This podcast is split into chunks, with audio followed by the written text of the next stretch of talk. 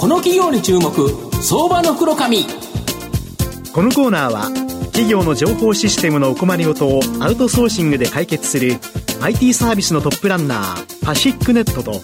東京 IPOIR ストリートを運営する IR コンサルティング会社フィナンテックの提供でお送りします。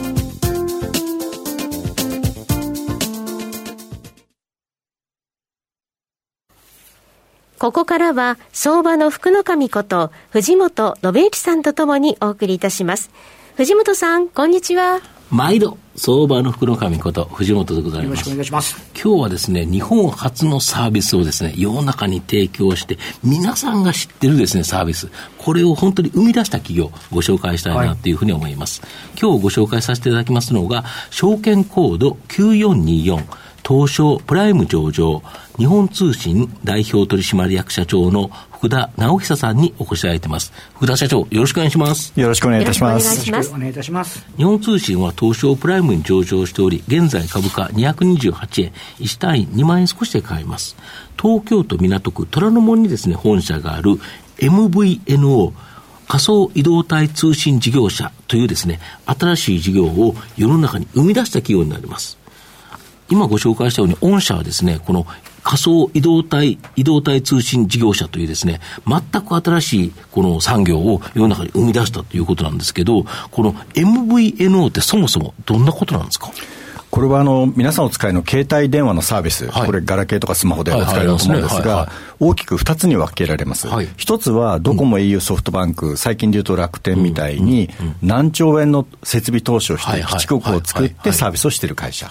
もう一つ、これが我々なんですが、そのできている携帯基地局をお借りして、えその上でサービスを作ってお客様にご提供すると。いう事業者を MVNO と呼んでおりまして、今、国内で1800社を超え、まあ、その第1号が日本通信なんですね。なるほど、はい、これ、日本では MVNO、そこまで広がってないですよね、海外、すごく広がってるんですよね。今あの、日本で総務省の統計でいうと、うん、シェアでいうと14.5%シェアになっています、うん、そのでかい86%は4社で取ってると、そうなんです。4社で取ってるんですね。でしかしながら、はい、えー、例えばドイツとかだと、ちょっと前のデータですが、もう47.6%、あるいはイギリスなんかも25%を超えてるんですね、でそういった意味で非常に大きな開きがあります。で一番の理由は、うん、今現在、私どもは、うん、その価格競争、うん、通信品質と価格の競争はできるんですが、技術的にはそれ以外の競争が極めてしづらいという状況になってます。それドイツとかイギリスのような国は、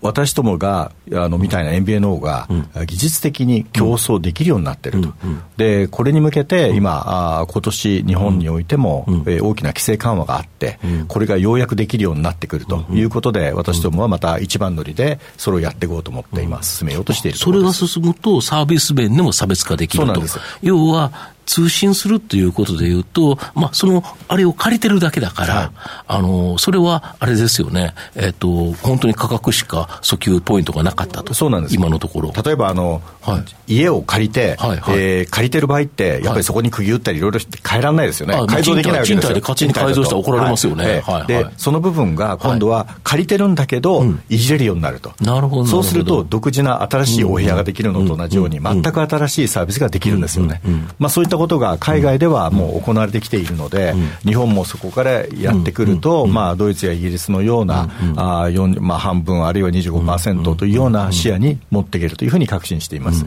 例えばだから生成 AI みたいなやつを御社の通信の中に組み込めば、例えば日本語で喋ったやつが英語で出てくるとか、その自動通訳別に通訳機がなくても、はい、もう通信の中で完結したりとか、はい、あるいはその、うんうん、例えばお買い物するところでね、はいはい、コールセンターに電話しながら、はいはい、いや、これ5000、5000ですよと、言ったら、じゃあ5000円私払いますというふうに声で言っていただければ、はい、そこで決済をすることが可能ですよ、ね、なるほど。人工知能との組み合わせの中で。はいはい。はい、例えばネット通販とかだったらポチッとするけど、電話でも、はい、わ、かりましたと、オペレーターが言った瞬間に、もう落ちると。そうなんです。これ、全然便利ですよ。ね。そういった意味では。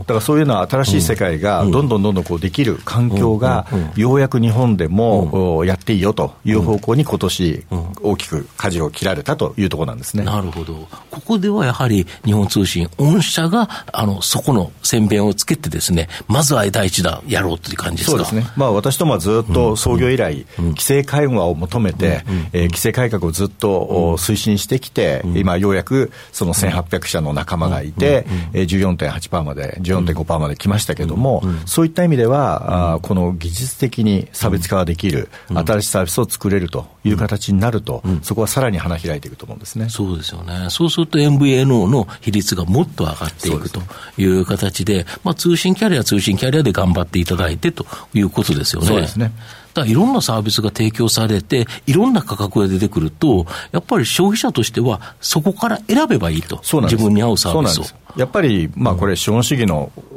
限界でやっぱり独占的な企業になると、価格は高止まりして、サービス競争も起きないと、そこに対してやっぱり今、そういった競争ができるようになってくることで、お客様からすれば、選択肢が広がって、かつ価格も低価格になるという意味では、まあ、その方向に進んでいってるというところですね、まあ、MVNO が出たからこそ、通信キャリアのあの値段が下がったということですよね。はい、なるほど。あと、スマートフォンで利用するデジタル ID の FPOS、えーえー、 FinTech Platform Over SIM。はい、これがですね、御社のキラーコンテンツということなんですけど、はいはい、この FPOS ってどんなものなんですか？これはですね、いわゆるスマートフォンを使って安全な通信を提供するにはどうしたらいいんだろうとい。うことから技術開発をして特許を取得してでまた国の方からも認定を得られた技術です。でこれによって皆さんが使っている携帯によってえ例えば銀行取引今だと上オンラインでああいったものでも今不正がどんどん増えてるんですがそういったものを完全に排除することができるようになりますし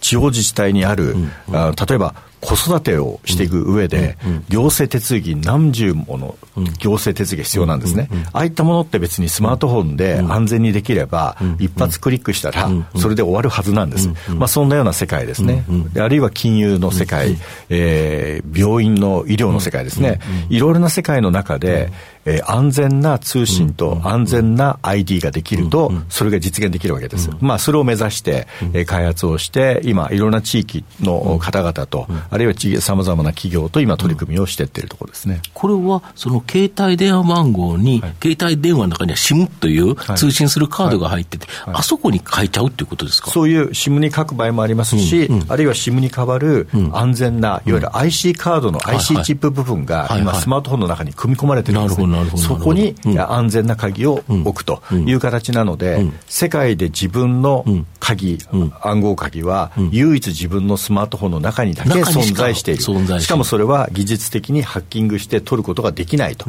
いうものをベースにしているので。そうすると、携帯電話自体が物理的に持ってかれない限り、はい、まず大丈夫ということですか？で持っていかれても、うん、そこにプラス顔認証とか組み合わせるので、持ってっただけでは使えないですから。はい、で、実際にあれですよね、マイナンバーカードをこれで登録、うん、登録っていうか、マイナンバーのあれもできる、ね、そうです、マイナンバーカードで、うん、今、マイナンバーカード普及してきたので、はい、マイナンバーカードを読み取って本人確認をして発行していると、うん、なので、マイナンバーカードと連携する形を取っている仕組みなんですね。なので、そういった意味で非常にいろんな方面から注目いただいて、今、そこのもう、まあ、新たなサービス作りというところに邁進しているところです。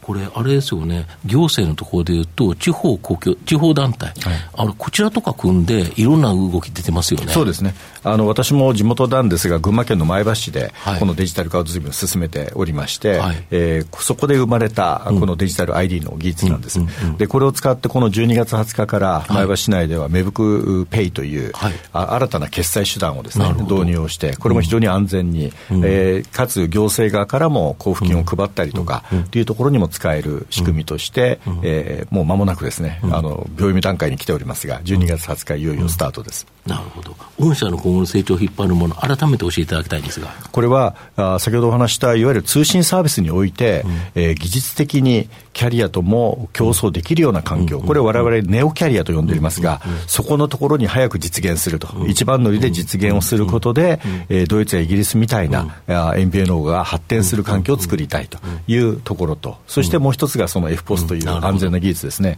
これが2つの大きな柱として、車の両輪として成長を果たしていくという計画でおります。最後まとめさせていただきますと、日本通信は日本で初めて MVNO 仮想移動体通信事業者としていう新しい産業を世の中に生み出した企業になります。現在進めている携帯キャリアとほぼ同じ機能を保有するネオキャリア構想、これが実現すれば、価格面だけではなく、サービス面でも差別化できるため、大きな成長の可能性があります。また、携帯電話本体で本人確認ができる独自サービスの FPOS、これは金融、行政、医療など様々な分野で活用できる可能性があるため、これもですね、加速度的に成長する可能性があります。じっくりと中長期投資で応援したい相場の福の神のこの企業に注目銘柄になります。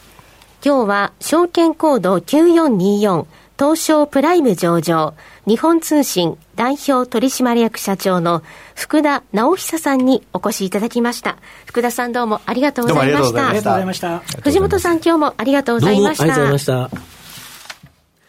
企業の情報システムのお困りごとをアウトソーシングで解決する IT サービスのトップランナー。東証スタンダード証券コード3021パシフィックネットはパソコンの導入、運用管理、クラウドサービスからデータ消去、適正処理までサブスクリプションで企業の IT 部門を強力にバックアップする信頼のパートナーです。取引実績1万5000社以上。東証スタンダード証券コード3021パシフィックネットにご注目ください。この企業に注目、相場の袋紙。このコーナーは企業の情報システムのお困りごとをアウトソーシングで解決する IT サービスのトップランナーパシフィックネットと東京 IPOIR ストリートを運営する IR コンサルティング会社フィナンテックの提供でお送りしました。